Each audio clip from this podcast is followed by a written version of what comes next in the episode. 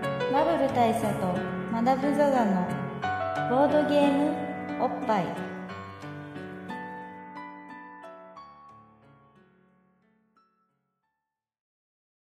バウル大佐とマダムザザのボードゲームおっぱいです。お久しぶりです。お久しぶりです。はいえー、とこのポッドキャストはですね、えードイツ直送のボードゲームカードゲームをいっぱいやりつつぼんやりざっくりご紹介するまあ恒例のね恒例のおなじみのおなじみのポッドキャストなんですけど、ポッドキャストなんですけどはい。まあおなじみでない期間が続きまし聞きてましたね。MC にマダムザザです。あ MC しバブル大佐です。はい。あのまあこの半年ぐらいですかそうですね。うん、僕らの身に何が起こっていたのかだから皆までは語りませんけどこれ本当にあのあのポッドキャストドイツ直送のボードゲームをオンエアでざっくりご紹介するポッドキャストなんですけど、うんポッドキャストどのぐらい止まってたんでしょうね。そうだよねまああのねちょっとまあこのポッドキャストだけ聞いてる人もいるかもしれないので、まあ、言っとかなきゃいけないのは一回まああのあれなんですよまずまず前提として、はい。あの皆さんご存知かわかんないんですけどコロナ新型コロナウイルスっていうああ、そうですね。うんあの知る人ぞ知る、知る人ぞ知る、通は知ってる、うん、新型そうウイルスね。そうよほどのね感染症マニアだったら知っているそういうウイルスがまあ世界の多くの多くの一部地域で多くの一部地地域域でで蔓延しまして蔓延しましてそして多くの一部の人たちの命を奪ったり大変なことになっていそうるそうそうそうそうものがあるんですけそうどそうでそんな中あのー我々としてはねボードゲームおっぱいとしてはどういうことを考えたかっていうと3密を避けようと我々独自の指標を掲げて三密三密って何ですかまず3密っていうのは、えーまあ、この回はさっきもしたんだけど、えっと密集、うん、密集集まるものを密避室ける密室閉鎖空間を避けるうん、密接かな密接だと思うんですよねちょっとこのね3つ目が何だったかちょっと3つ目何だったか問題をでさっき言っててそう収録前にちょっとなんだっけなんかねって話が盛こり上がっのこんなにすぐ忘れんのかと、た不思議ですようね、春にこの話出てん、ほんとねワニくんワニくんの9 49日ぐらいの忘れ方ですよそうですよ我君と同程度の忘れ方をしました密接で合ってると思うんですよね多分ねだからまあ近くに呼んだってことだよね少人数だとしても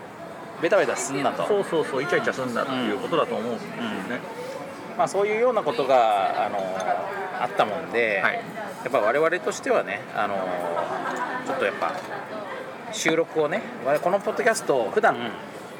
なんせカラオケボックスでやってますもんで普段はかなり二密そうだね二密まのず状態で密室密室密接そう密接が合ってれば密接うんうんの二密でやったそうそう2密でやってたんで、まあ、3つ中2つを満たすのはやべえなと思ってまたカラオケボックスってさめちゃめちゃさあの唾飛ばすじゃないですかみんなそうですねでね不特定多数の入れ替わりが激しいから激しいねでしかも密室密室度は相当高いよねね、めちゃくちゃ高いですねうん、日常空間の中で最も密室性の高い場所と言ってもいいぐらいの場所だと思うので、まあ、ちょっと収録、ね、しづらいなってなってで一度我々としてはまあ新しい勃発様式と銘打ち銘打ちまして新しい生活様式って言葉すらもうなんか遠い彼方にちょっと感じ死ありま後すけど感がだんだん出てきてるよね、まあもうでもそれが根付いたってことですけどそうだねというわけでまあ新しい勃発様式としてまああの配信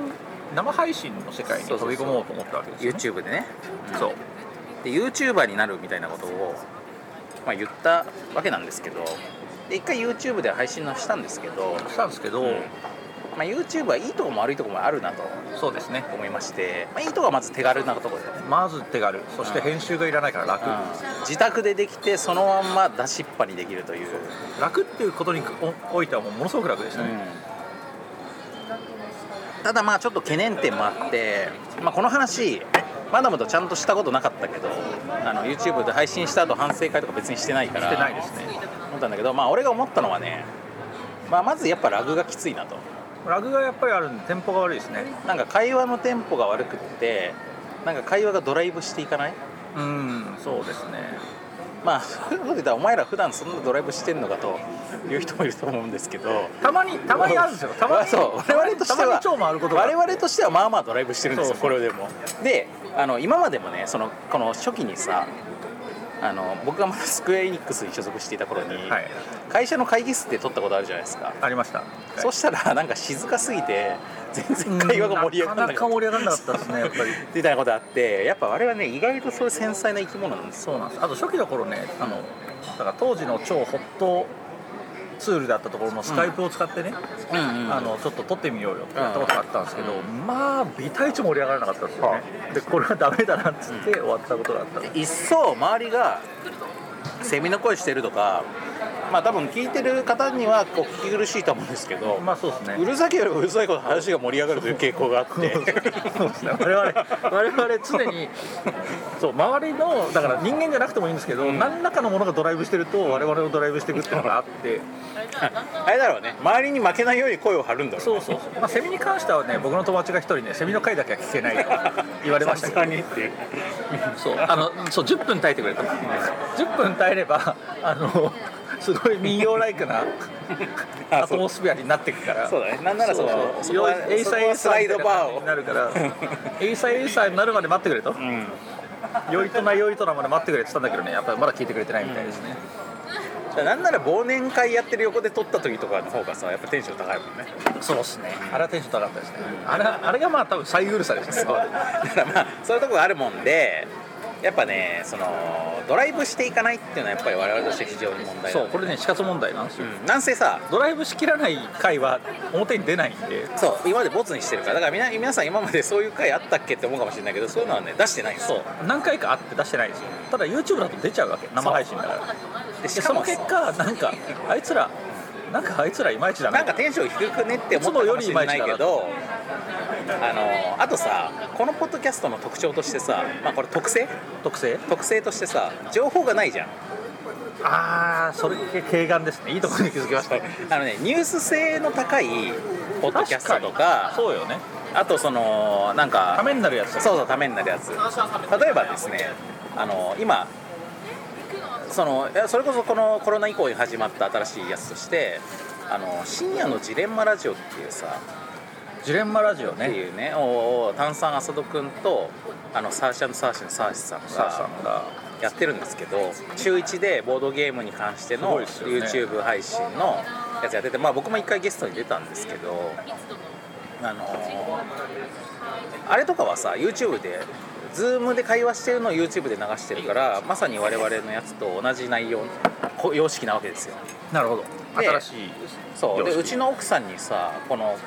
ボッパイがさちょっと YouTube なんか意外となんかいまいちな気がするんだよねって言っててでもなんかなんかあのジレンマラジオみたいに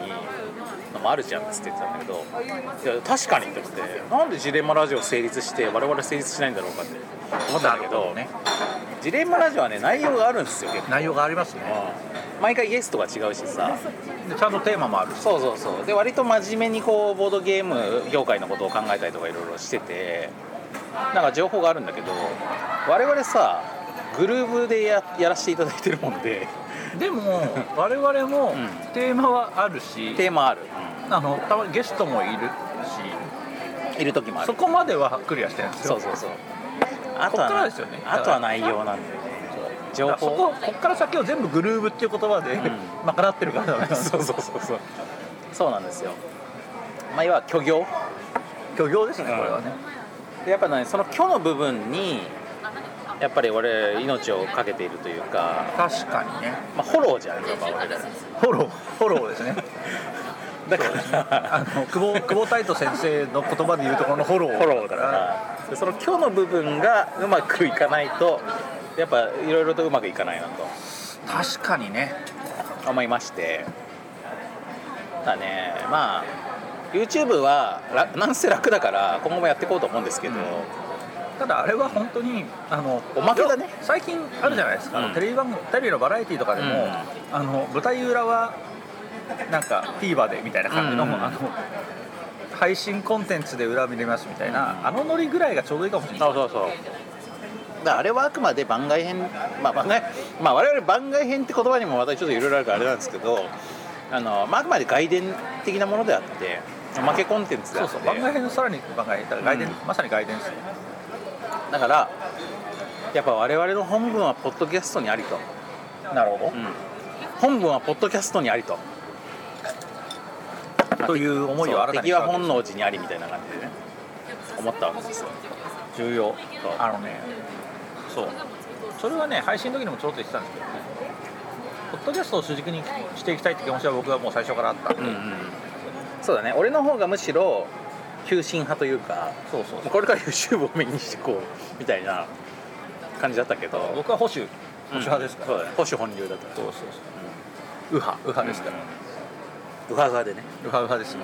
俺サハサハだったサからハサハサハサハスカサハだったからさそうですねうんまあそれでまあそういう結論にまあ左派の僕の中でもなりましてはいで右派のまだまあまあ最初からそう思ってたからまあ我々の勃発マギシステムがそんな感じでカチャカチャカチャンと作ま動してたまた霧の悪 い数2と いう2対0でねそうそうこのマギシステムはやっぱ3件分2件分立だからさそうそうそう2件はね結構やっぱり難しいね対立あすごい勢いで対立が起こるからそやっうぱそう良そうくないんですよだからこの対立も対立でこうまあいわばちょっとそのスタックしてる状態になっちゃってたのが処理が動き出しましたよ動き出しましたねで今回のこの収録に至る、至るということですねそうだからねあのおそらくねこの両者お互いにね YouTube への手応えがなくはなかったか微妙だったということで、そうあのそうなんだよねお互いに多分ねちょっとねモチベーションがしぼんだ時期がなかったですね、どうすればいいんだろうって思ってる時が人間一番動けないんだよそうなんですよあの切れてしまえば動ける絶対ダメじゃんって思ってたらそれはそれで逆にすぐ動いたしいけるじゃんってなったらそれはそれで動いたと思うんだけどこれどうなんだろう なという感じだったから悪くはないんだけどねみたいな感じそうそうそうで今じゃあその我々この3密って言葉もちゃんと覚えてないぐらいのボンクラしたやつらが今どういう感じでじゃあ収録に挑んだかというとそうですようやくここでね、うん今どんな状況に我々いるのかともうあの多分結構長いんでなんかなんかカラオケボックスとかじゃないのは分かるしまあ、まあ、一個やっぱ決めたのはやっぱ我々俺らはのその現場はストリートでそうやっぱ俺らのルーツっていうのはやっぱりどこまで行ってもストリートにスあトるリかートらストリートのトライブに俺たちのあのそう俺ら東京トライブの中にあるから、あるなって思ってやっぱレペゼン赤羽で、そう今日はレペゼン赤羽、うん、レペゼン赤羽一番街ですそうそうそうそうでこの表でね野外じゃない野外の席でだからまあこういうそういうのだとまあ密室じゃないのまずねミスじゃないですね、そして、えっと GoTo イートキャンペーンとかやってるにもかかわらずめちゃめちゃ空いているあのそうあのねお店ここねめちゃくちゃ一等地なんですよ一赤羽一番街っていう、んまあ、いわゆる飲み屋ストリートですよ、もうとにかく赤羽っていう狂った街の、うんうん狂った連中が、うんあの昼間っから集まるエリアなんですけど、そこの一等地にあるにもかかわらずやたらと空いてるわけそうだね多分さ一番街の入り口過ぎてさまだこの段階では店決めないんじゃないそれもね1個あると、あとね言ってしまうとねこの店多分ねここのこのエリアにしたらおそらくある程度まっとうなんだよああなるほどね我々はいつも、あのどっちかというと結構民度低めの店を好むから、あのまあ、ここの赤ちょうちん館行けるんじゃないかっつって入ったでしょでもアルコール消毒はするし、うん検温もするし、そしてまああの当たり前の話なんですけど、あの東京都の要請に従ってタバコも吸わないうんうんうんあれ要請どころか法だった気もしますけど、うんっていう店なわけですよだから思ったよりまともな店だねとそうでもこの界隈は、うんまあ、言ってしまうともうこっから見える他の店ですらうんすで、に煙が上がったりするからそうだね、そうそういうまっとうな店は多分ねちょっと少数派なんですねうんだからまあちょっと赤羽って半分戦後や道的な世界観を引きずってるところがそうそうあるけどやっぱドブ板感みたいなものを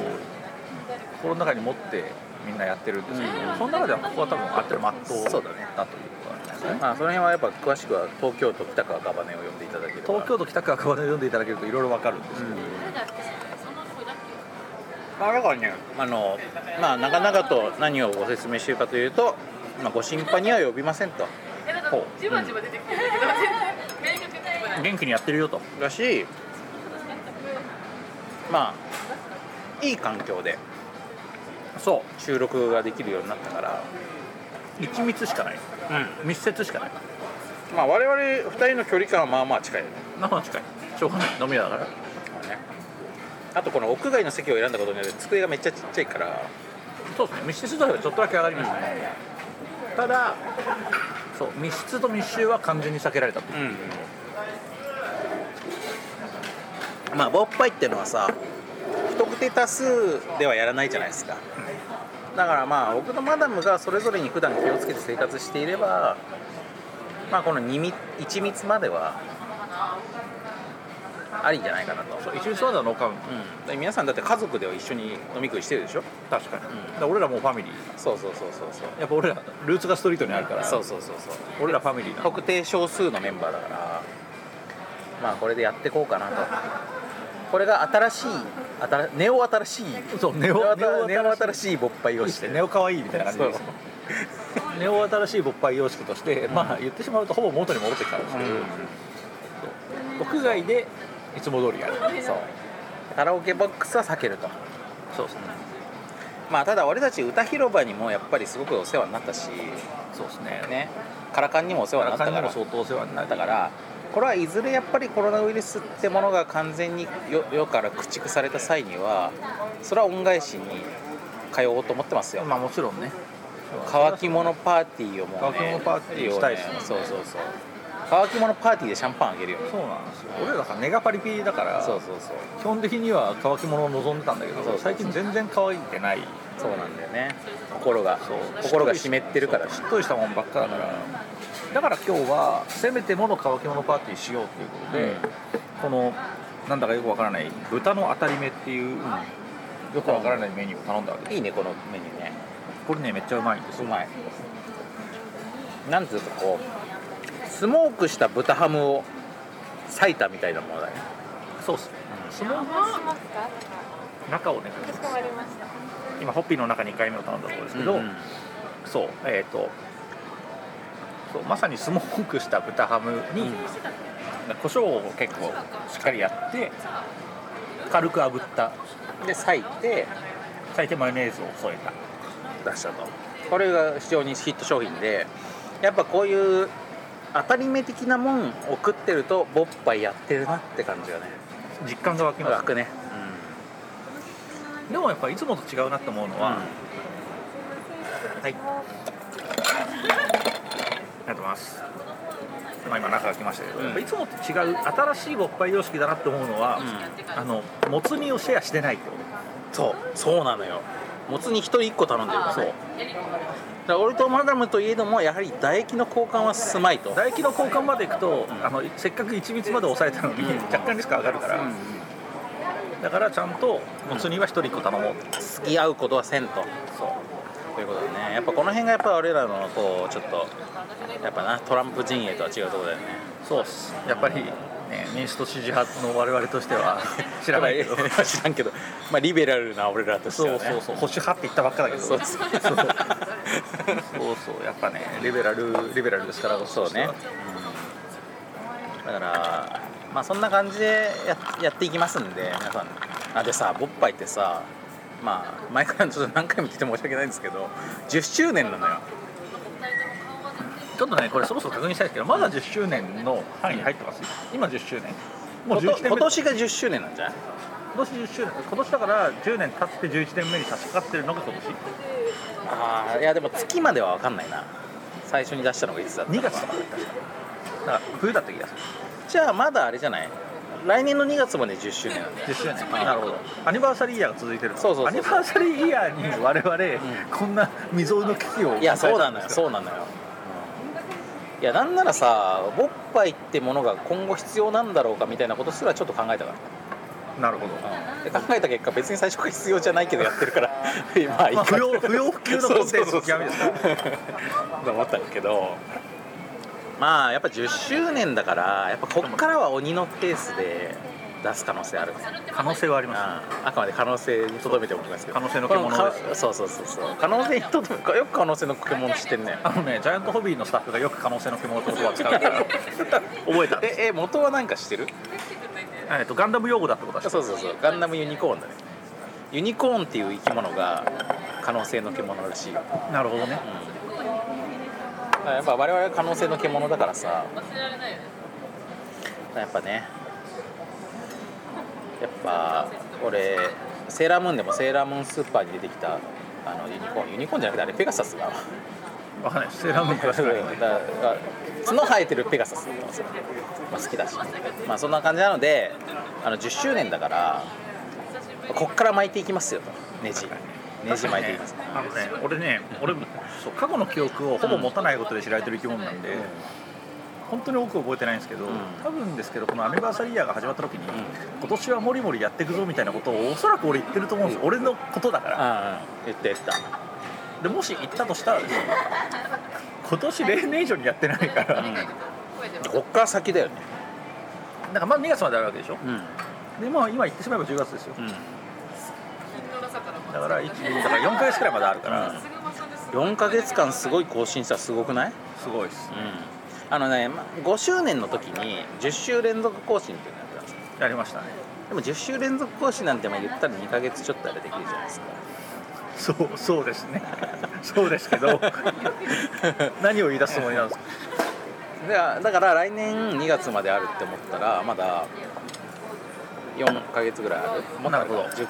半年ぐらいあるね半年はないですいやなんか4ヶ月ぐらいある、まあ45ヶ月そう45ヶ月あるから、まあ、まあやっぱそもそもねそもそも2月スタートだっけなこうまあ、それもちょっと怪しいいけどや12月だよって言われたらあと2ヶ月しかないまあこっから波来るね、うん、サマーオブラブ来るね起こしちゃいます起こしちゃ我う々でうんセカンドサマーオブラ ブ来ちゃう来ちゃうしファーストサマーウイカも来るしねいやーでもそのその比較材料として10週連続更新も打ち出すと相当ハードル上がるそっかそっかじゃあ10週連続かは分からないけどでも10週連続更新の時もさ途中でなんか体調崩したりとかさまあぶっ倒れたりしいまろしいたろねななんか荒波が来たじゃんだ来ましたねから今回は、まあ、ある意味10周年のタイミングでコロナウイルスっていう全世界的なさ苦難が訪れたっていうのはさ確かまあ少年漫画的には盛り上がるとこでしょ、になるほどねうん、一番の危機なわけだからまあその危機に対して我々の自堕落さがどう立ち向かうか自堕落さで乗り越えていく姿をねそうそうそうそうこれが勇気を与えるわけよリスナーたちになるほどな俺らが旗頭となってねそうそうそうまああこんな感じでいいんだっていう新しい生活するしかあんな感じでいいんだからそうそうなら俺にも頑張れるかもし そうれそなういそうそうコロナ何するものぞとうんもつ煮は2つ頼むそう、もつ煮を2つ頼んで屋外で収録してれば大丈夫だそううそうそうであと YouTube やってどうなのかなって思ったらじゃあ両方やろうとなるほど元のもやりつつ YouTube もやろうとでこれから YouTube 頑張っていきますよって言ったけど、んそっから4ヶ月くらいやんなくても大丈夫なんだとそうでさそこでさやっぱそのさその4ヶ月空いたけどやっぱさあの学校とかもさ一回その仕事とかもそうだけど一回その出社拒否とか不登校みたいになるとどんどんハードル上がってくじゃんそう戻っていきづらいどんどん行きづらくなってくじゃんそこをしれっとやる高顔無知さっていうのが我々の強みじゃんってことはあれですね YouTube も近々やんなきゃダメですねやるやるやるし別に丸ビルもせずや別るに ビもせずしかもクオリティも大して上がらず やるっていう、はいはいしれっとしたここれしとやれっでとやるんだよあの会話だけ電話回線にするって手もあるなと思ったよお金かかりますからね結構大変かなえでもあれよだから普通に我々は電話で話してて映像は Zoom のやつを流すってことよなるほどねあの音声をどっちかでやんなきゃいけないめんどくさいかななんか会話のテンポはそれで解決するようなんですよね確かにねあとあと20分ぐらいでまあそれあれなんだよ私あのこの間その TBS ラジオに出させてもらった時にあの出演者同士のあの顔見るみたいなのは Zoom で見てるんだけど音声は電話だったんですよへえで電話の方がラグが少ないからってことでなるほどだからまああの会話してる時の映像は実際の音声よりも遅れて映像が見えるんだけどまあ別にそれはあんま気にしないっていう方向でそれはまあいいかもしれないですねあとねそれで思い出しましたけど、うんうんヤマハさんかなんかがねあの音楽セッショうんンうんをオンラインでやるためのうんサービスを出してるんですよ、でそれの特徴はとにかくラグが少ない、だうんうんからセッション音楽のセッションってラグがあると終わるんです終わるねなんですけどそれがオンラインでもできるレベルでラグが少ないそれすごいじゃんだからそのサービスをうまく使うとラグ少なくいけんじゃないかって思うんですけど、まあ、生配信できるか分かんないそうだね、それが YouTube とつなげるかどうかとかいろいろまだ技術的な検証が必要ですでも音楽配信しようっつんなら何かしらの配信手段はあるんだろうけどまあ、でも確かに一番楽なのは、うんラグの少ない方法で音声だけつないでっていうのはいいかもしれないですね、まあだから例えば電話で話して音声をあの配信に流すのはマダムの方から流すことにしてマダムの方でスピーカー本的なやつで流すとかそういうのがいいんじゃないできるならばそうですね、まあ、ちょっとあの片方の音声が荒くなるんでどうしてもそこの問題だけどうやってクリアするかっていうのはありますねまあ俺だけちょっとメカニカルな音声になるっていうことはあるかもしれないけど、あの中継の人みたいな感じになるそうだね、でも逆に俺俺の方をビジュアルを VTuber 化することによって荒い音声との違和感をなくすあなるほどねみたいな方向もあるよねそれの実験をこの間もやったしさまあ YouTube の方はそんな感じかなまあそうですねうんポッドキャストの方はこの調子で 私やたっちてやのってい方きまはすけどいつも通りといううん言えばいつも通りちなみにマダムがあれなんですかこの最近何かこうこの間何かあのどんなことを気にして生きてたんですかああやっぱこの新しい生活様式というかこのコロナ禍の中でいろんなことが起こったんですけど、やっぱ一番僕を苦しめたことっていうのは、あの家の中のいろんなものがカビたんですよねマジであのね、え え何それまあ、コこれロはコロナウイルスのあ影響じゃないよねそれ、のこれはねやっぱコロナウイルスの影響だと思うんですけど、今年の梅雨が死ぬほど長くて東京はね7月雨の降らなかった日なかったんですよ雨の降らない夜はないとそうとにかく毎日雨が降っていて日照時間が死ぬほど少なかったと、ということでねまあとはいえ例年の梅雨の気持ちで過ごしてて、そろそろで秋が来るじゃないですか、そろそろちょっと衣替えとかも考えなきゃいけないしな、うんいろんなことを考えてみて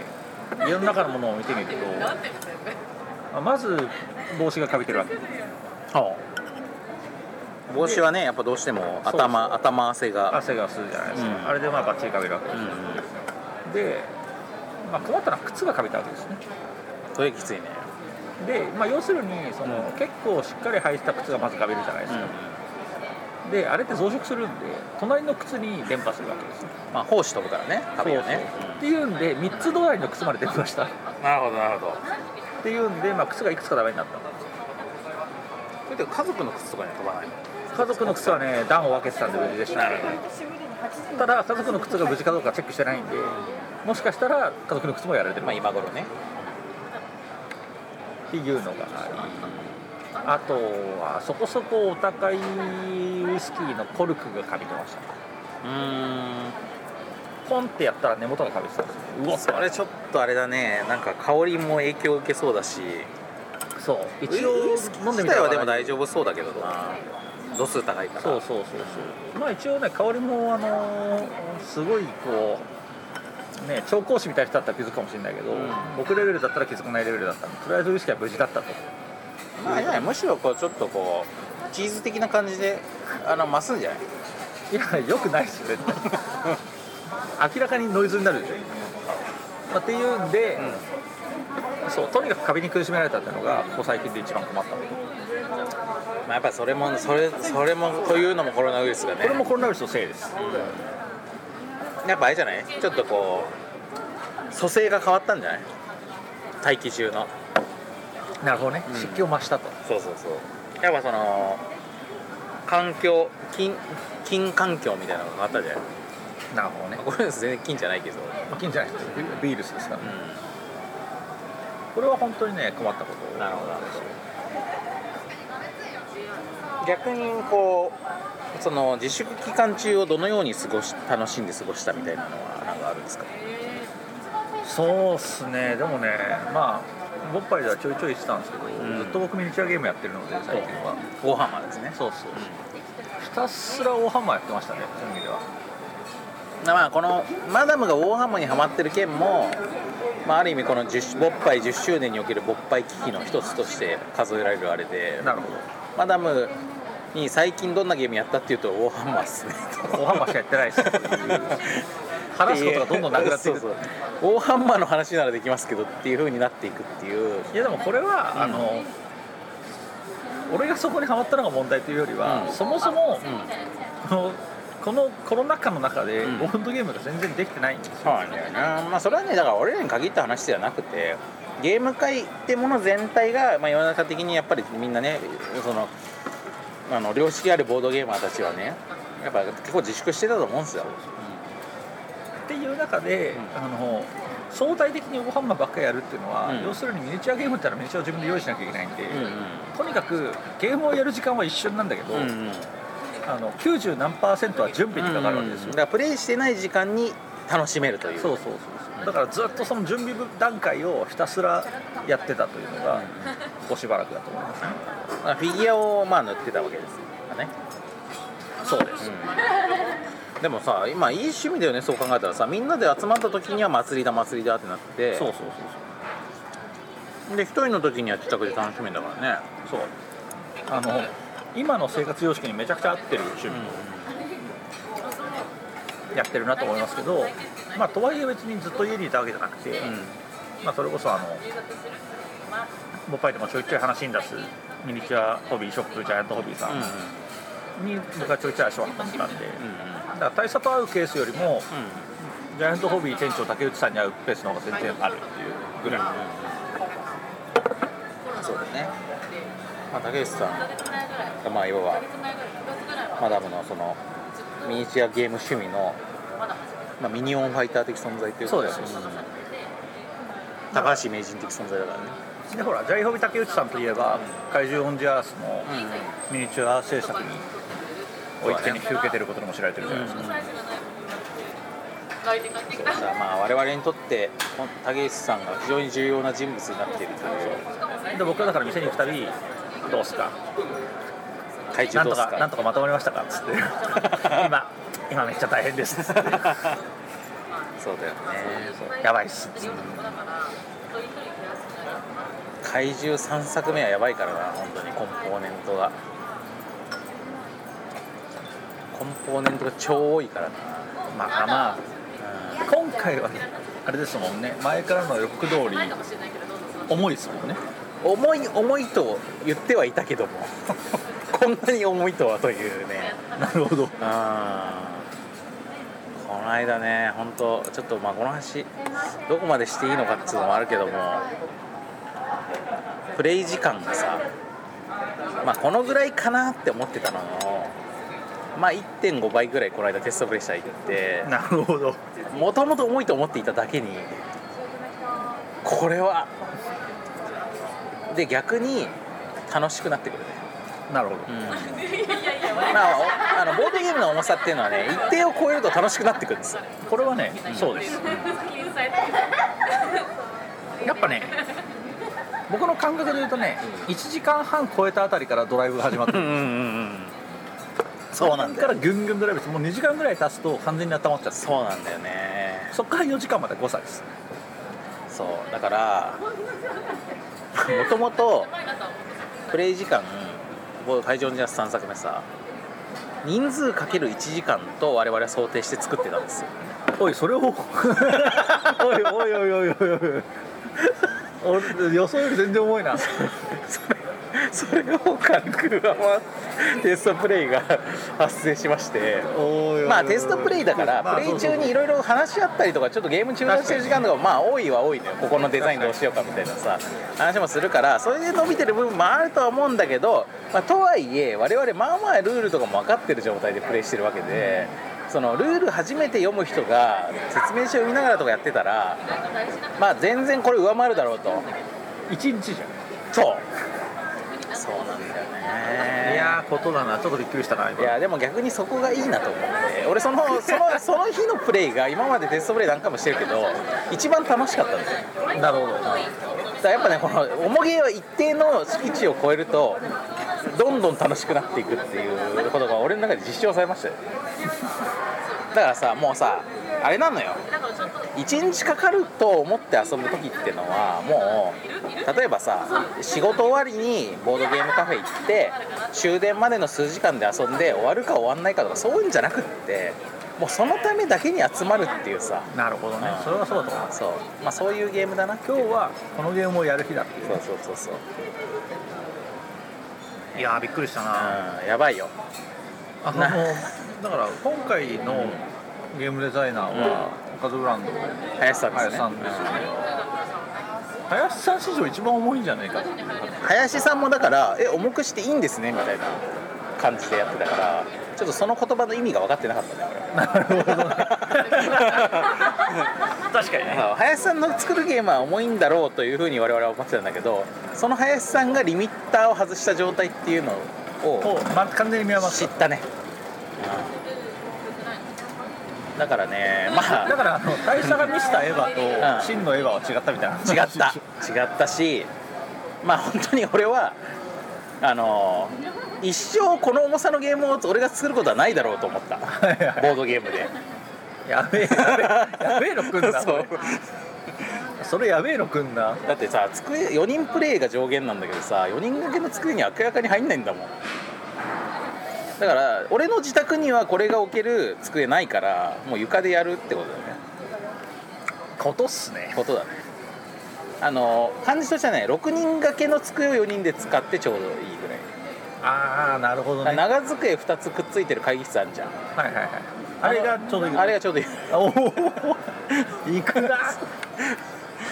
本当ねだからまあ本当皆さんもう本当ねまあいやこれま俄あ然興味が湧いてきたな、本当にまあ怪獣オンジャスの中でも行くところまで行ったなっていう感じのものだからまあでもあれですねそんだけ振り切れるのは気持ちいいですいやそうそうそうそうそうなのよだからまあアークライトの中でもや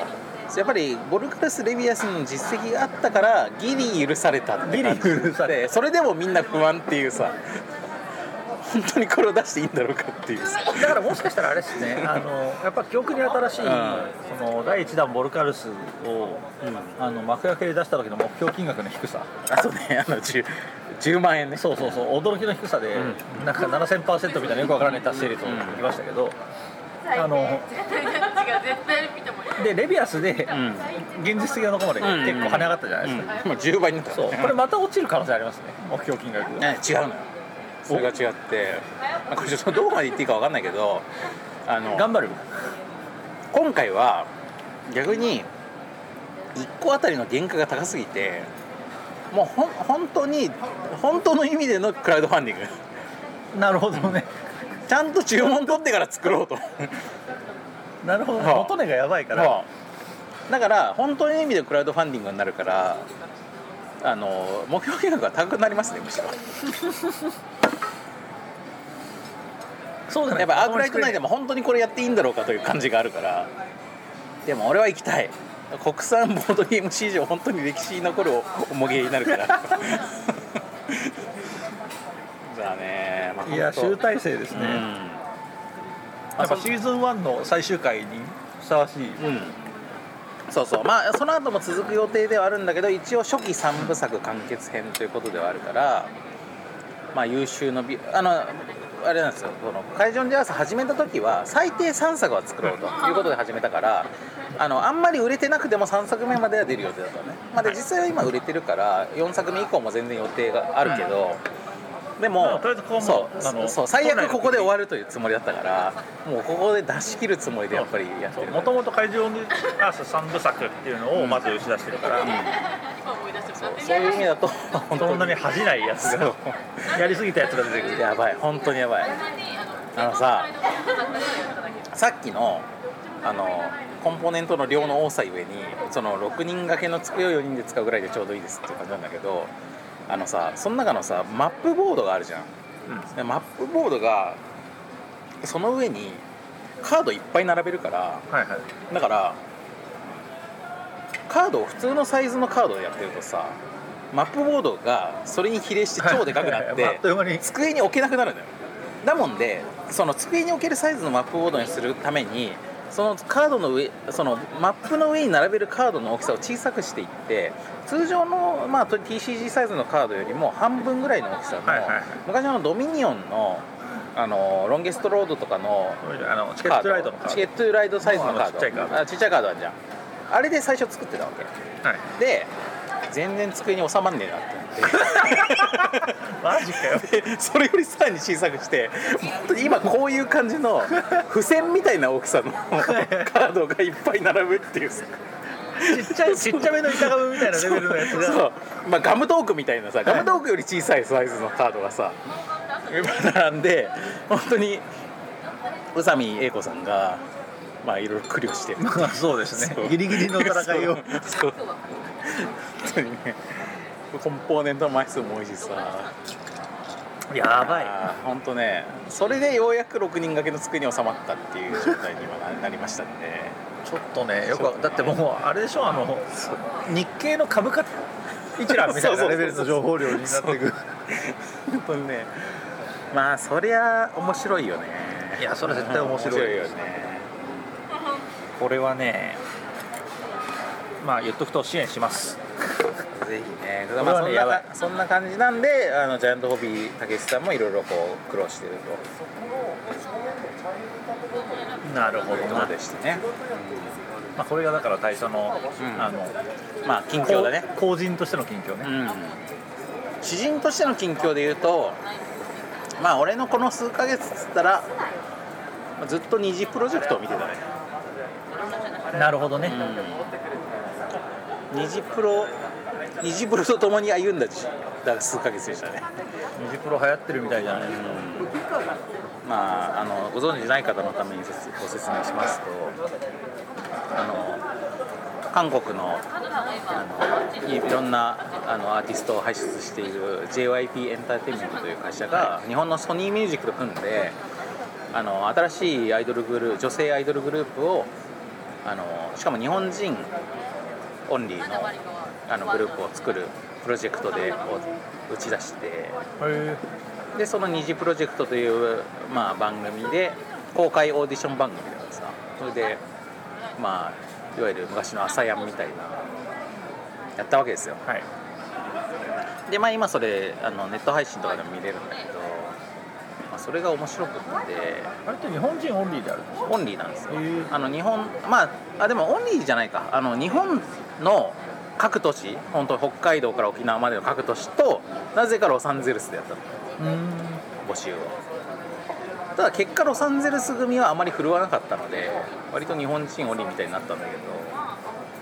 多分その JYP エンターテインメントの人気がアメリカより日本の方が高かったんじゃないうん単純に多分募集その募集で集まった母数が全然違った感じに見えたからなんだけどさだからもう本当に朝やんですねそうそうそうそうたださまあ AKB とか朝やんとか見ていた感じであのその二次プロジェクト見ると二次プロジェクトってねあじゃあ、えっと、大ジョッキと生の台コピーセットの黒を黒セットはい、ありがとうございますす生の台と黒セットですねはいいいじゃないはい大丈夫もらっちゃいますねはいはいまあそういうそうねその感覚で見るとめちゃめちゃ健全なんだよなるほど健全というのはなんかそのオーディションの参加者に変な圧をかけないんだよああなるほどね俺ね、まあ、ちなみに、そういつ言おうかなと思ってたんですけど、うん僕あの系のオーディション番組はめちゃくちゃ苦手で、うんだからまあニジプロも全然追ってなかったんでうんその苦手な理由の一番大きなところはそうかもしれないでうす、んうんあの圧迫面接みたいなことをひたすらやるじゃないですそかうそうそうオーディション番組そういうのがなくってなんかねそのとにかくその参加者のいいとこを引き出そうなという感じでやるのよであのそのその JIP エンターテインメントのねその主催の,、まあ、あの JY パークさんっていうまあその本人もアーティストでプロデューサーでもあるという人がいるんだけど、はい、だからエグザイルの事務所みたいなもんですねまあそうだねそうそうそうそうそうまあてかつんく的存在だよねあのまあそうですねあれで言うとねあそうですあのモーニング娘。で言うとつんく的存在、でその人があのすごい言うのがこのオーディションはあくまでこの今回のプロジェクトおに待たせいたしました。黒ホッピーセットでございます。こちら生ビールの大好きでございます。あと、はい。えっとホルモン焼きうどんホルモン焼き。はい以上でよ焼ろしいきうどんはい焼きうどんはいホルモン焼きと焼きうどん。あホルモン焼きうどんホルモあ、ンホルモン焼きうどん。すいはいません。以上でよろしいですか。はい、ありがとうございますこちらお下げしても大丈夫でちす。らは大丈夫ですはい。ありがとうございます。いやねなんかこうこのプロジェクトに合っている人を選ぶだけだからあはいはいあのこれから外れた人もあのもっと活躍の場所はあるはずだとなるほどと常に言うんですでそパれクってさんがさパクさんがなんかオーディション番組を盛り上げる上ではここで受からなかったやつは人生終わりだぞみたいな期間をそう煽煽っるた方が盛り上がるでしょでもそういうことはしなくってとにかく今回オーディションで落ちたとしても人生にとってプラスになるようにとうんうんいう感じでやるんだよだから初めてなんかこう俺俺の自分の娘がだってこれだったら受けてもいいかもなってはあ思えた思える、まあ、別にうちの娘は全くそういう興味ないけど、はいうんそういう自分の娘アイドルとかにさしたくないなっていうふうにまあ普通思うんだけど普段はねこれだったらいいかもなって人生にプラスになりそうだよもう彼に彼に支持できるならみたいな話そうそうそうそうそうそうそうなるほど、ね、めちゃめちゃ役に立つアドバイスかもでもそれはねなんかうすうすそういう人なんだろうなというのは感じてたのは、うんそのだからエージェント X ま勃発でねあそうボッパイで、えーとうんかつてかつてちょいちょい出ていた、うんまあ、もう5年以上ご無沙汰だと思いますけど、うん男、まあ、我々の共通の友達がいるわけですけどうそう彼も確かにジプロにはまっ ていてあこちら何もらえるのあいう上司が欲しいとんうん言ってた覚えがあるうんんで、うんそういう人なんだろうなと思ったんですけど今話聞いてて僕が頭に浮かんだのはあのバーフバリーですあそうだねバーフバリ感すごいあるわあるあるそうそううん俺ああそこの国民になりたいと思ったからいやそうなんだよねだから指導者としてのやっぱりまあ尊敬というかまあ皆さんお忘れかもしれませんが、まあ、僕も一応プロデューサーっていう肩書きがあるんですよありますね公人としてあねるんですよ、うんまあ、まあ全然違う仕事だけど同業者そうまあ一緒まあまあ遠い同業者として考えるとすやっぱいいプロデューサーとしてのまあ一つの理想形を見るというかね、なるほうどん、だからねまあ本当に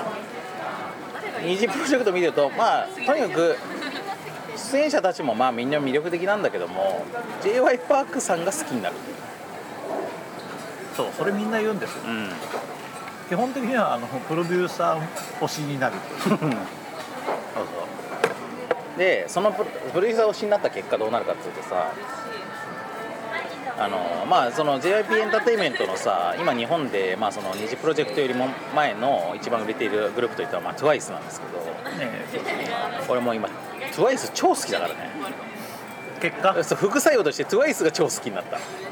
っぱそのね二次プロジェクトのでそれ結果そのデビューしたグルグループっていうか、まあ、今まだプレデビュー段階で、うんまあ、20っていうグループができて、まあ、今プレデビュー曲と言いつつも全然、まあ、チャート1位とか取ってるけどでもこの人たちカバーとかやってますもんねそうそうでもこの人たちはさまだ曲数があんまないわけよだからあんま見るもの聞くものも少なくってでちょっと物足りないなって思ってる中やっぱね TWICE を、まあ、俺もともと全く興味なかったけど TWICE 聞くようになって TWICE 超いいねなるほまたさその二次プロジェクトの番組内で審査員として TWICE のメンバーが出てくるのよどああなるほどで、まあ、先輩として TWICE もさ TWICE ってさその日本韓国台湾の合同グループだから、まあ、日本人も何人かいるわけなんだけどでその日本人のうちの2人が、あのー審査員として出てくるんだけどその2人がさもう本当にさそのオーディションを受けている子たちのその新人たちに対してめちゃくちゃお姉様感がすごくってそれでうちの奥さんも一緒に見ててさ何このお姉様感みたいな感じでお姉様感どういうお姉様感がするなんかもうね伝説のプリキュアみたいな感じで出てくるああなるほどねそうほんと白と黒って感じでさ、先代のみたいなそううそうそうそうそうそうそう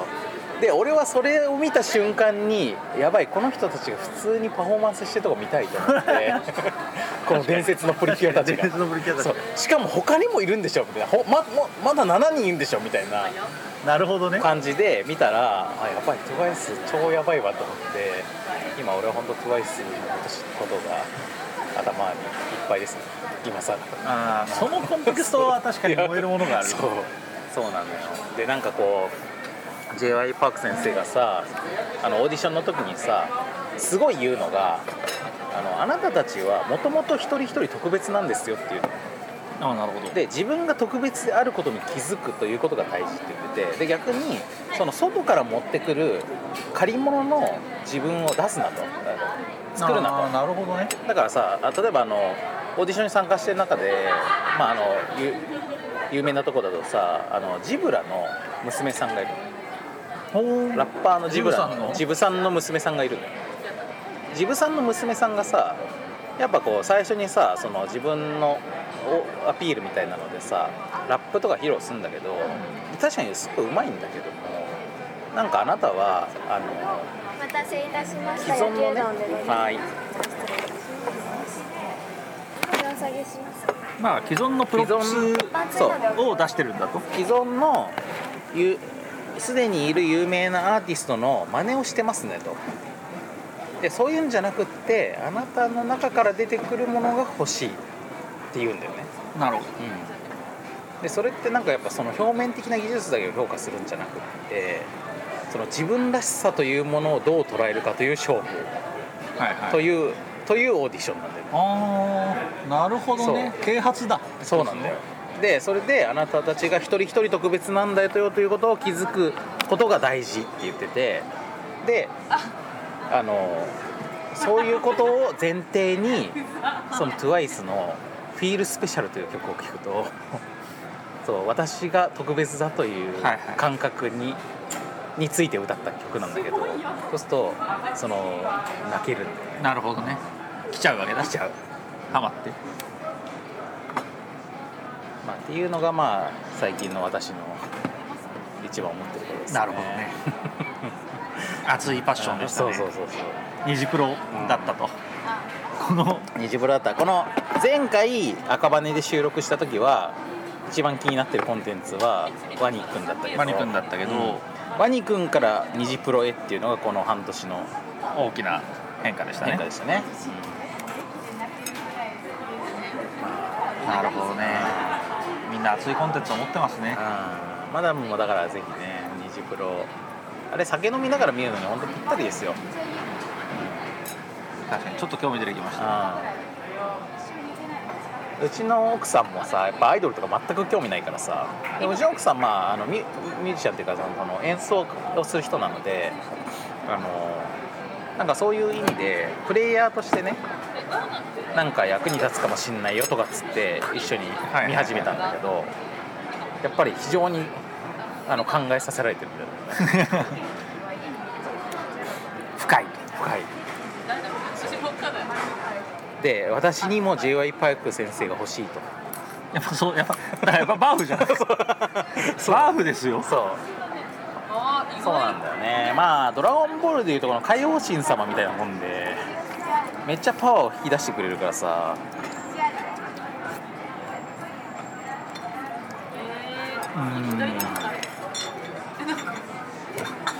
そういう人欲しいよね欲しいね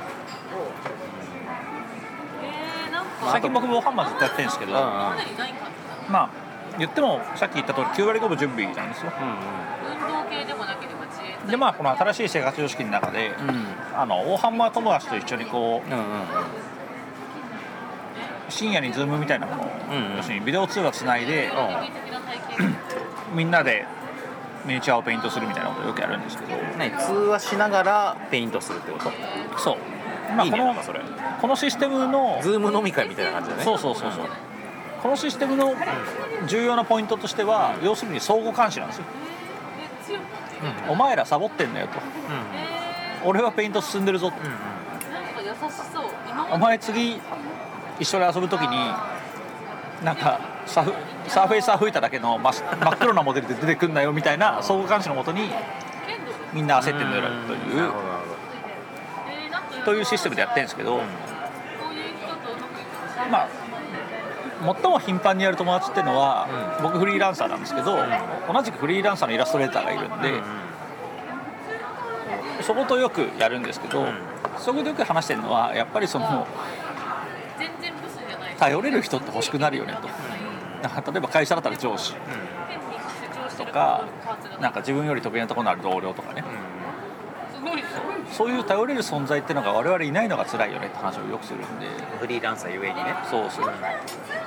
らやっぱそういう気持ちがね俺をバーフに引きつけたうんなるほどねそうバーフはねハワーってなった主君が欲しいとそう主君が欲しいっていうのはやっぱりあるんだと思うんですよねだから多分僕はねだからニジプロ見たことないんですけど、あのなんかマスコ・デラックスとパークさんがバラエティで対談してるところだけ見たことあるんですけど、まあ、その瞬間それ見ただけでもパークさんささては有能だなっていう感じだった、うんそうなんだよねしかもやっぱりあの俺もそれ見たけどさマツコ会議だと思うけどマツコの方がちょっと小物に見えてしまうぐらいのものがあるよねありますね、ありましたね、まあ、僕はちなみに飲み屋のテレビで見たんですけど ささすがだねそのマダムマダム文 脈酔家で見たわけじゃないんでだからあの音は音はほぼ聞こえなかっった払ったおじさんが飲み屋のテレビで見るっていう、ね、そうそうそうだからあの周りもガヤガヤしてるんでほぼ音は聞こえなくて字幕でしか何も分からなかったんですけどでもそれだけでもね、うん明らかにそのなんていうのうん、あでもそれはなんか新しい気づきだわバウフバリ好きにおすすめっていうおすすめうんバウフバリ好きにおすすめですねそううだしそのねその番組ではねマスコ・デラックスも明らかにねパークさんに若干の敬意を払ってるっていうのが見えたのもよかった、んうんそうなんだよなまあでもそれも結構いいいいたいい対談でしたけどね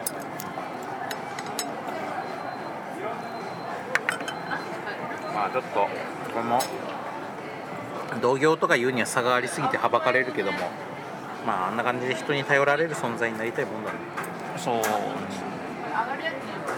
だからもうこれからいろんな人たちに言っていかないとそうそうのあなたはそのままで特別なんだよ、あなたはスペシャルなんだからそういうこと言ってここのだからこれはあなたは他のゲームの真似をしているうそうそうそうそうそうように見えますそうあなたはドイツゲームっぽくしようとしてますねそういうんではなくてあなたの中から出てくるものが欲しいまあ明らかにあの回収に関しては 言うことないと思いますけど 素晴らしいですっつって終わるんだよなあなたに会えて嬉しいですっつって終わるいやでもそれもあ全然 j y パーク先生的にねあなたはスターになる準備ができていますすげえいいこと言いますねって言うからすごいだから林さんにはモモチベーショ ンモチベーションアップ講座ですねそうなんだよなやでもね褒め上手ってめちゃくちゃ重要なことですよそうなんだよねめちゃ強いのね。ね褒め上手叱り上手えねえねえ燃えないね。それね見とくべきかもしれないあの単純にこう自分自身のマインドアップのために見るかもしれないかもしれないし俺バーフ見たら若干のマインドアップ思考になりました、うんうん俺もああなんなきゃダメかもしれないそうねあの普段意識意識低さでそう有名な我々が有名な我々だったけど、でもそうだあのバフと会った時に恥ずかしい自分で言っちゃダメだっていう気分にあの瞬間なったって、いつ会うとも分かんないからねそうそうそうそう俺もマヒチュマティ国民になる可能性がああるあるわけだからそうその時にやっぱり恥ずかしい自分でいるわけにいかないからっていうのはそうそうすごく思うわけですよね、そうだよねあれあれをだから再体験できるんだったらは虹プロ見るべきかもしれないと思いましたね俺昔さその社会人になってそのアシスタントプロデューサーだった頃にあの先輩にさその、まあ、オーディションとかしたことないけどやっぱりプロデューサーってさその出てくるものに対して例えばイラストとかまあいろいろこう CG のモデルとかシナリオとか仕様書とかいろんなものに対してジャッジするって機会が多いじゃないですか。でそのジャッジする時にその先輩に言われたのがこれまあ作品を作るのはクリエイターだからそのクリエイターそれぞれの能力を限界を超えることはできないのだとなるほどだけどその人たち本人が手抜いてるんだったらそのことは指摘しなきゃいけないしその人が自信作なんだったらそのまんま出すべきだとなるほどなので我々はジャッジするときに出してる人たちがなんかなんかこんなんだけどいいかなっていう感じで出してる場合といやめっちゃいいのできましたわって出してる場合とそこをを見見極めなきゃいけないって言われたのね。でなそるほのだから どのくらいの感じで出してるのかなっていうのをやっぱりその考える癖がついてしまったんだけどやっぱそもの。人が興奮するよねでもその j y パーク先生を見るとやっぱ自分の中の基準っていうのがちゃんとあって相手が自信満々で出してきててもいやこれはあなたはちゃんと練習してませんみたいなああなるほどねで逆に相手がちょっとそのいや大丈夫かなって思って出してもこれはあなたの良さがちゃんと出てますってやっぱその自分の基準でちゃんと答えられるっていうのもすごいなと思ってなるほどなどっちも正しくこっちは感じるまあそうなんで面す白いねとこそうろですそうねそうどっちもあると思うんだけどねそうなんだよでも確かにそうあの君は水準を満たしてないよっていうことも必要だし、そしてそれはあのもっと努力しろよっていうことも必要なんでしょうね多分ね、そうそうそうでどっちにしてもやっぱりダメなのは不要な圧をかけることだねう終わってないねうん本当にね現代現代的だなと思ってんものすごくモダンですよね、されちゃうでさまあ逆にそのね二次プロジェクトを見た日本人たちがやっぱ AKB とかってよく軍隊にも例えられるようにとにかくそのその特にすあの総選挙と変わかんないのやってた頃はとにかくこう出演者に圧をかけていくっていうのがすごくって圧が高まれば高まるほどエンターテインメント性が高まるみたいなこういう手法で作られてたんだけどでそういうのと比べてさやっぱ今はこれだわってみんなこう思うんだけどでだから逆に日本のアイドル業界をちょっとまあ下げて日本それに比べて日本はみたいなさで JYP エンターテインメントすごいなみたいな感じに語られがちなんだけど、まあ、俺 TWICE がすごい好きになったから TWICE もオーディション番組出身なのようんでその TWICE のオーディション番組を YouTube とかに上がってるやつをちょっとちょこちょこ見てみたら TWICE の時はめっちゃ圧かけてるのよ j y パーク先生もで全然めちゃくちゃ比較したりとかさ誰かと誰かを比較したりとかこのどっちが生き残るかなみたいな感じの演出とかが、まあ、そのどのぐらいまでその j y パークの意思が入ってるかわかんないんだけど少なくとも番組的にはそういう演出がすごい入っててで全然 AKB とか朝やんとかと同じような出演者にすごいストレスかけていく浜で散歩してるらしい様式になってたなるほどだから、まあ、逆にそのそれを見て、まあ、j y パーク先生といえどもちょっと前はこうだったんだなと5年ぐらい前なはるほどだけどそれをアップデートして今はこうしたんだなというのがあって俺はそれは逆になんかこう勇気づけられたというかなるほどねまあ別に成人なわけでもないと生まれながらのうん、うん成人健君ではなかったと、うんその時代に合わせて自分をアップデートしていってんだなというのがねなるほどねそれがうんまた良かったねそれはすごくね大佐好みの話かもしれないですねう、そう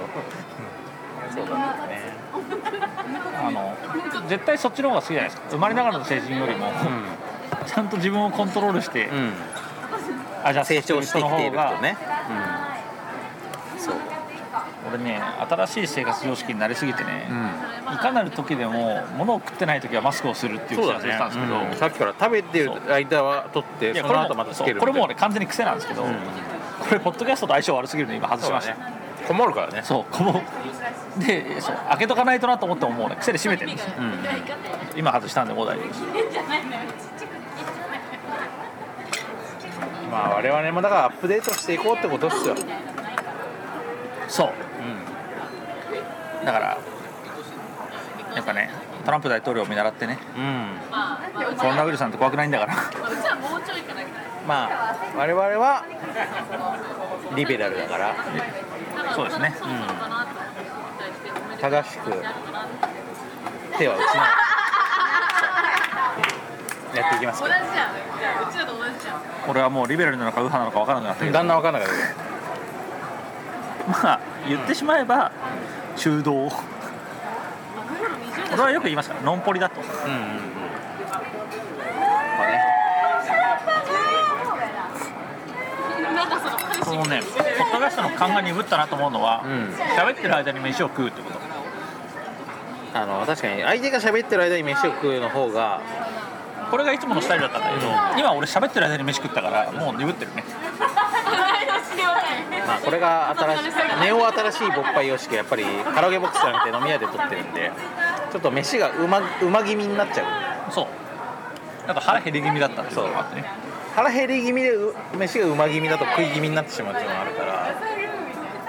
なので若干会話のテンポが変な感じになりましたがまあともあれですよ、まあ近況報告そうですからね今回はね俺はひたすらミニチュアをいじり、ん大佐はひたすら二次プロジェク二次プトロをを見見てたとで人生を見るとそこにそうなんかだからさその昔からね何でも野球に例えるおじさん何でもガンダムに例えるおじさんいますねいろいろいる中、まあ、何でも二次プロに例えるおじさんになっちゃう感じがあるねありました僕も何でもミニチュアホビーにたどりおじさんになるそういうものがやっぱそれぞれの人生を駆動させて我々アップデートさせていくんだなそう最近本当ね模型は人生だなぐらいのことを言いかねない感じになってきてるから、いいねあれだよねジャイアント V 竹内さんの日めくりカレンダーでさ1日1ミニチュアホビー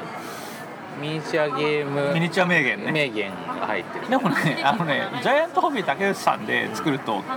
基本大変なことになるあそうじゃあちょっといろんな人の集めた方がいいかなそうジャイアントホビーはあのそのミニチュアホビー界隈ミニチュアゲーム界隈でも、うんあの最もうんうん最もだから言ってしまうと勃発寄りなお店として定評があるのでうんうんうんそう嘘あの怖いなんていうかねうんまあ大人のえ外心にはいるでし大人の下ネタ大人の大人の下ネタ系ょつまんない当然ねとね教室に入るわけで大人のセクシャルジョーク AKA 下ネタなどねが得意でもありますし基本的にしょうもない話がひたすら出る人なんで、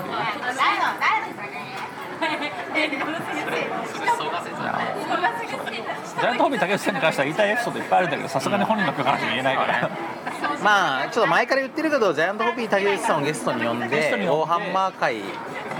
いよねあまあぜひやりたいですねジャイアントホビーで収録したいですうんあいいねお酒飲めるし現場でねひどいよねいいじゃないですかそれでそれはちょっと、どっかのタイミングで話をしておきます、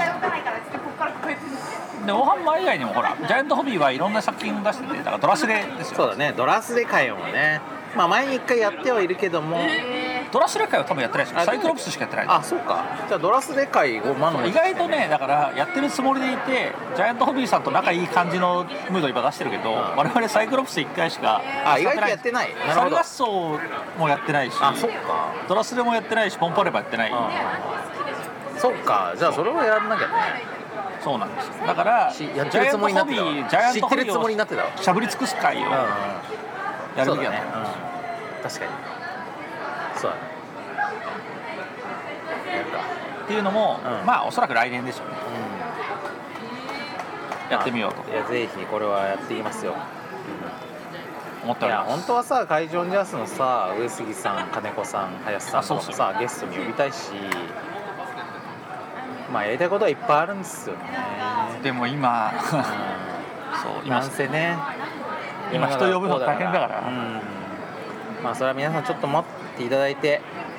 とにかく志を高くしてやれなくなるよりも志低く続けるというのがボッパイの、そうですね、うん、ポリシーそかうなこれを勃発上で何回言ったか分かんないけど、うんでもこれって案外本人たち忘れるんですそうよだから言っていかなきゃいけないでまさに昨日か一昨日ぐらいに大佐に俺が言われたことです、う志低くても続ける方がいいから、そろそろ取ろうよとん志低くてもあなたたちは特別なんだよ、そうそうなるほどね心の中の J.I. パーク先生がそう言ってくれた方がねまだよ、いやそうかもしんない、 YouTube をやろうとしてる時ちょっと皆さんは誰か既存の YouTuber の真似をしていませんかとなるほまどあ、そういう人はそんなしてなかったけどえー一応なんか、ハロー YouTube みたいなこと言いたい気持ちありましたそうだよねやっぱりだから自分でないものになろうとするというのがねやっぱ良くないじゃあるねそれはだからあのバミ肉すべきでないって話にもなりますけどねまあでもバミ肉はバミ肉でしていくっていうのもまあ一つの志の低さでもるまあ自分らしさでもあるしうんそうそうそうそう新しい自分らしさの発見でもあるやっぱり二次プロジェクトの中でもあなたは演技力がありますと言われた人がめきめきとあのそっち方向に行って表現力をめちゃくちゃ伸ばしていったっていうのがありましあたしかもその子がマヤって名前なんですよできすぎている話だなと思っていいですね、はいガラスの仮面ガラカメですよねまさにまあそんな感じで1時間も過ぎましたからちょっとそろそろそう今でのすね回はこの感じにしてそうそうあうの、んまた番外編かよって話そうになるそうそうそうやっぱ通常回を取るのがやっぱり我々の本番本分本分言わざるを得ない本文本文学生の本分は勉強勉強赤ちゃんの本分は泣くことでボッパイの本分はやっぱり通常回と通常会言われてるのでまあ割りやっぱりこういいんじゃないですかこの周りにこのぐらいの声が入ってるとこれね今日は大変ちょうどいいうんちょうどいいラインだと思いますよそうそうそうそうちょっと切れるからね。あの楽しく飲んでいる周囲の方の声とかも入ってると思うんですよ、そうでもこんぐらいがいいですようん、かしましいそうそうかしましい方がいいでしょ喧嘩とかまだ起こってないちなみにこの町は喧嘩も結構起こる怒るねあのさここさ結構そのストリートファイターのさスト2のさスト2の範囲になりそうよなりそうなりそうここ切り取ってそのままそ通う今我々はこういうそうあのとある店の外の席にいるんですよテラス席みたいな、いいおしゃれな言い方をするとテラス席にいるわけですけど、まあ目の前にまあ悪赤ちゃんとかく言うと路上ね そうそう路上路上ですなんですけどここから見える風景は完全に本当にスト2のあの3コマぐらいでカッカッカッってなってるやつらがワイドワイドしてる見た目ですねちょうどあれですもんねこの今目の前でそこ戦えそうちだょうよど戦える道があっての後ろに人がいてのっていうここおすすめですね店の名前はあえて言いませんけどいいと思うこれはちょっと今後の勃発収録場所としてレギュラーになる可能性こあれるぐらいになる可能性ありますねじゃあそんなところで次回もここからお送りすることになると思います、次回もおそらくここからお送りすることになります、なぜなら今から撮るから撮るからうん通常会ってことでいいですかそうですついにそうですねたまにある通常会を会が撮らせていただきましょう、でまあそのたのお楽しみということですかねそうでじすゃあねちょっとこれからもちょっとしばらくお休みをいただきまそしうたでけすど、ねあの冷圧がないことで知られていた我々ぼっぱいですけどもちょっとずつ回復していきましょう今後もともね次の10年も次の10年 もネクストディケイドもねそうそうよろしくお願いしたいねまあまずはちょっとこの10周年をね頑張っていきましょうというそう頑張っていきましょうよ そうこのこのコロナ禍の中はねどげんかせんといかんという話もありますからそうそうそうそうっていうことなんではいじゃあ、えー今回の番外編これまあちなみにタイトルもまだ決まってないんですけどそうなまあアフターまあアフターコロナでもないんだよねまだねアフターコロナじゃないですよねでウィズコロナですけどうんうん安易にそういう名前つけると、あのこれからしばらくウィズコロナなんで、ねまあ我々もね小室哲哉世代としてやっぱり WithT みたいな感じで WithC あ WithC ですね WithC でも WithC は何かの後につけてないですそうよくわからボなーいドゲームおっぱい WithC ウォーウォートゥナイト小室づいてますねそうまあそんな感じの回になると思いますんで、まあはタイトルは適当に決めますい、お久しぶりですの回というお久しぶりですの回のでいきましょうかという感じでまた次回あのほどなく更新されると思いますのでほどなく編集して更新しそまうすそうあまり間を置かずに